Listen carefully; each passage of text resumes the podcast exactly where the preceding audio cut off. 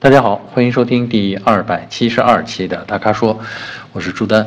呃，今天的问题挺有意思的啊，方方面面都不一样啊啊，咱们先从选车开始啊。呃，我们的粉丝叫毕涛啊，毕业的毕，啊，波涛的涛，毕涛。呃，他在纠结的呢是新 CRV 的 1.5T 和2.0混合动力这两种车型啊。他说他自己喜欢 CRV 的混动。啊，说不单纯是为了省油，他特别喜欢混动的动力、刹车和噪音控制啊，也就是说喜欢它那种驾驶的感觉，开起来的那种感觉啊。另外他提到呢，呃，不是另外了，他提到啊，特别重要的是他提到，他住在呼伦贝尔市啊，很冷，这海拉尔吧啊，然后呢说冬季很长啊，有三个月。气温都在零下三十多度，他说对这个混动车的电池效率肯定有影响，确实有影响。那么油油耗呢肯定会升高，所以呢他想问我们说，影响驾驶感受最重要的应该是低温，呃，对驾驶感受影响最重要的是什么？是影响到了动力，还是影响到了油耗？他说他平时没有什么高速，就是上下班，平时也就跑起来就是三四十迈这样的速度啊，看得出来他对这个混合动力非常感兴趣，而且其我觉得他已经能够去喜欢这种混合动力那种电动控制的那种感觉，这其实非常难得，这说明他其实驾驶经验啊其实挺丰富的了，关于驾驶感受上面啊。呃，呼伦贝尔市我也去过，我我们大概通常最近几年年年都会有厂家在这边举办大型的这种冰雪试驾体验活动。我印象当中非常冷啊，这个好像是大晴天，空气当中的水蒸气都会动起来，然后有很多的小冰晶飘在那儿啊，这个这个呼吸一下会觉得嗓子里边非常的干啊，所以呢，这个他说的冷我见识过，嗯。他说零下三十多度有三个月，那我估计那人家生活在哪儿嘛？肯定这个这是真的。那么这种低温对混动车有什么影响呢？首先咱们说是混动车设计的时候啊，其实就已经考虑了对低温环境的适应啊。这其实应该是，呃，温度极低的环境啊，零下三十度这个还在这个混动车的这个实验的范围之内啊。嗯，然后我们也跟包括本田、技研的这些工程师聊过啊，诸如此类的话题啊，使用啊、测试啊这些工程的这个条件是什么？呃，他们提到的这个低温呢是这样，会确实会影响电池的这个效率，就是放电深度、充电深度都会有影响啊。呃，但是总的来说对驾驶感觉呃不会有影响啊，也就是说电池的容量实际可用的容量可能会变小。啊，但是因为混动车这个混动的特点，它是有呃汽油发动机啊，这个二点零的这个阿特金森循环的这个汽油发动机，它通过本田的这个混动系统，它实际上是在不断的为电池系统充电啊，也是不断的在用这个呃发动机发出来的电来驱动车轮啊，它实际上是这么个原理，就是说在六十以下，它相当于是个电传动的。车辆，也就是说，发动机发电，然后用电再通过电动机来驱动车轮，然后在一百二十以上啊，那个是由发动机直接呃带动这个驱动系统，带动呃车辆啊，呃这时候电电机也不发电了，也不放电了啊，是这么个。然后在六十到一百二之间，这就是混动的状态啊，就是发动机在工作，那么一部分电。呃，输出到电池啊，一部分电用来驱动这个车轮，在你减速刹车的时候啊，其实，在各个工况下减速刹车的时候，电能呃动能都被回收到电池系统里面来啊，所以呢，它是这样的一种混动，呃，那么低温对这个呃加速刹车啊噪音控制都没有影响。如果我们这位毕涛同学他喜欢的是这种感觉，首先我告诉他，这个没影响啊，顶多就是发动机工作的时间更长。啊，然后油耗本身也会更高，因为发动机本身是热机啊，是用来是用热量来工作的。那么环境温度越低，它热损失越大，它的这个效率就会越低，所以油耗会升高啊。那么如果但是油耗是升高，这真的不影响你驾驶感受啊。而且我觉得，在那种环境下，其实你就算不用混合动力，其他的这个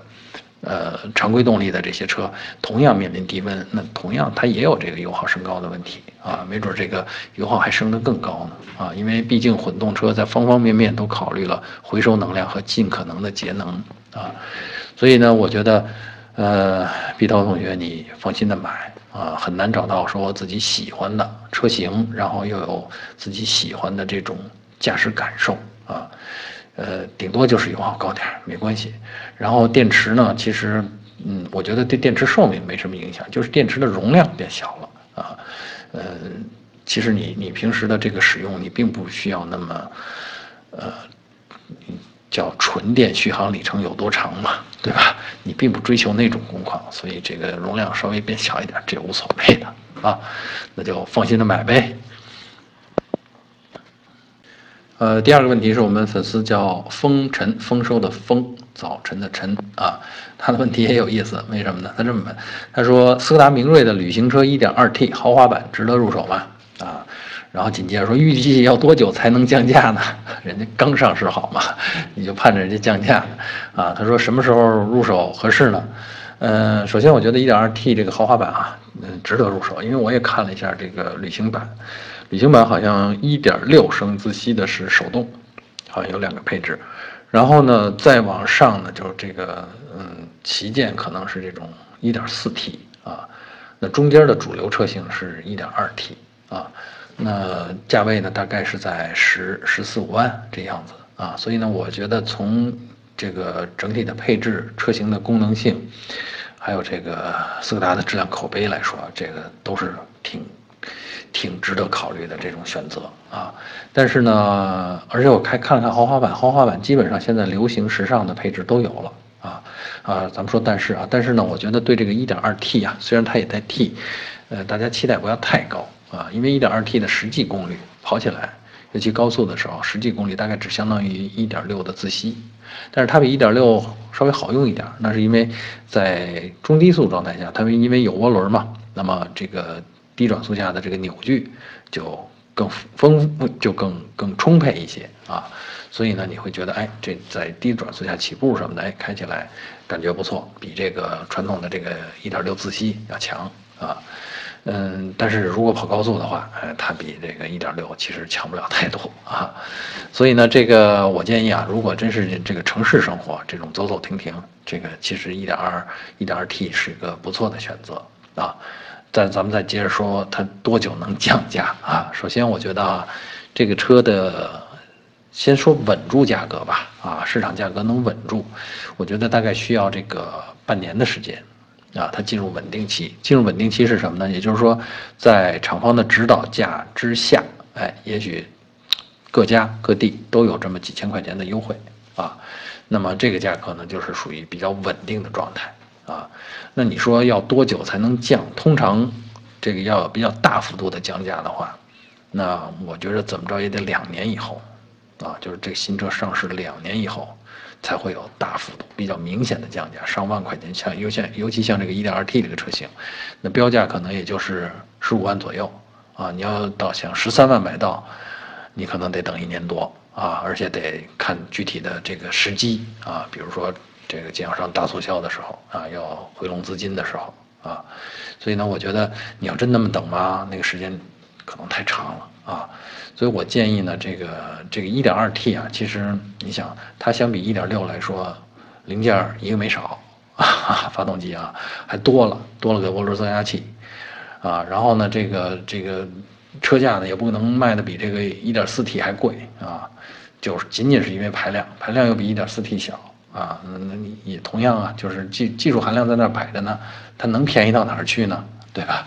所以呢，这车价你说能什么时候能降？我觉得其实挺时间挺长的啊。而且我看了一下现在这个价格，我觉得定的合理啊。呃，我我说的合理不是说在两年内它不会变啊，而是说，呃，不会近期内它不会有大幅度的这种呃明显的降价促销啊。所以呢，我觉得。呃，什么时候入手？咱们说的具体一点吧。既然你看上这个车了，我建议啊，明年的三四月份吧。啊，嗯，年底其实不是一个购车的好时机啊，因为这个时候大家都拿到比较多的钱了嗯，手里的钱比较多，是一个花钱的好时候。那花钱的好时候呢，这个市场上的行情呢，这个时候人家也是经销商挣钱的好时候啊。所以，呃，大部分经销商会在春节之前，呃，就基本上完成了任务，然后春节之后会进入淡季。淡季其实经销商的压力不是特别大啊，倒是这些销售们可能因为，呃，这个时候市场比较清淡，那么原来的这个工资里边的提成部分就会少。啊所以他们有更强的这种销售欲望，所以通常会在三四月份啊，过了春节之后一段时间，啊，这个那么会有一些幅度比较明显的这个价格的松动，或者是力度比较大的促销。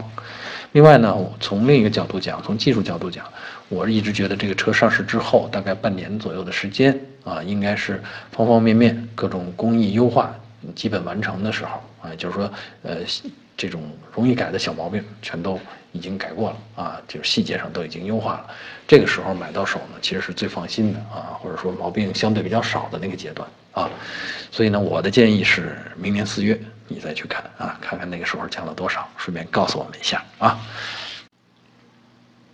第三个问题啊，又是一个问什么时候买 啊这样的。我们粉丝呃念念想念的念啊念念他在问，他说奔驰 C 现在可以买吗？啊，可以买，我觉得奔驰 C 任何时候都可以买。啊，然后呢，他说朋友说变速箱逻辑有问题啊，他说是不是等明年改款之后再买？呃，这个变速箱我不知道你试驾过没有啊？就是你朋友说的这个逻辑有问题指的是什么啊？是换挡过程当中啊，还是减档的时候，呃，还是起步加起步的过程当中啊？呃，首先我觉得我开的时候，我没觉得变速箱的逻辑换挡逻辑上面有什么问题。但是奔驰车呢，一向啊有一个特点，就是起步比较稳重啊。所以说，如果你嫌它说起步不够猛，呃，这个即便是你开 S 啊，起步都不够猛啊。可能是到了 AMG 的车型上，可能起步会猛一点。啊，所以常规的这些呃奔驰的这些车呢，这种稳重的感觉，尤其是在起步的时候，这感觉是人家的这种性格设定啊，不是变速箱，呃换挡逻辑有问题啊。所以说，如果说的是这方面的问题，我告诉你那没问题啊。还有一个，你朋友的那个车，他说的变速箱逻辑有问题，他具体开的是哪个车啊？这个具体的应该说明白以后，咱们再再讨论啊。所以我是觉得。要是因为这个你顾虑这个，你等到明年其实也没太大的变化啊，呃，所以我建议，就像我刚才一开头说的，其实什么时候都可以买啊，或者你也可以像我们上一个问题啊，回答我们这个风尘同学那样，到明年的三四月份您再看看啊，这个那个时候没准促销的力度比较大一些呢，是吧？第四个问题啊，是我们粉丝叫邓成金啊，他的问题。好像挺简单。他问，呃，哈弗的哈弗 SUV 啊，哈弗的红标车和蓝标车有什么区别？哎，这个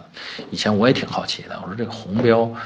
哈弗确实有红标的和蓝标的，就是哈弗那个 logo 下边是红底儿的还是蓝底儿的？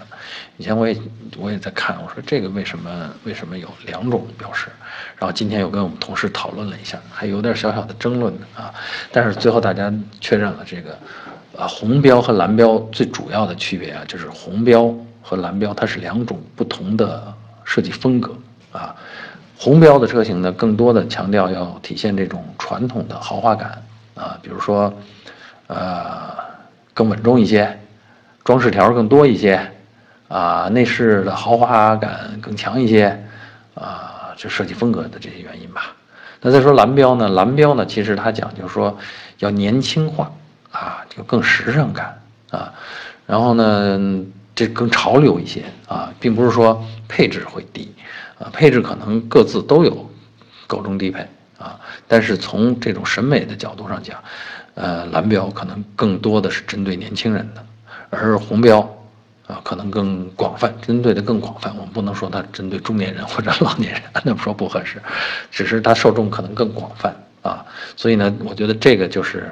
呃，最重要的区别了啊！如果你喜欢蓝标，那至少说明你是一种年轻化的这种审美啊，也不一定说非得是年轻人啊，因为你具有一个年轻的心也 OK 啊，所以年轻化的审美的那就是呃，适合买蓝表啊。这个问题呃不复杂，我觉得我算是解释清楚了啊。第五个问题啊，我们粉丝的名字英文的啊叫 Hurt Only，啊，然后他的问题是关于全尺寸备胎的啊。你看他问题问的挺有意思，他说的是全尺寸备胎怎么样才能跟其他四条胎，就是车上装的另外接地的那四条胎啊，说要更换循环使用才不会浪费。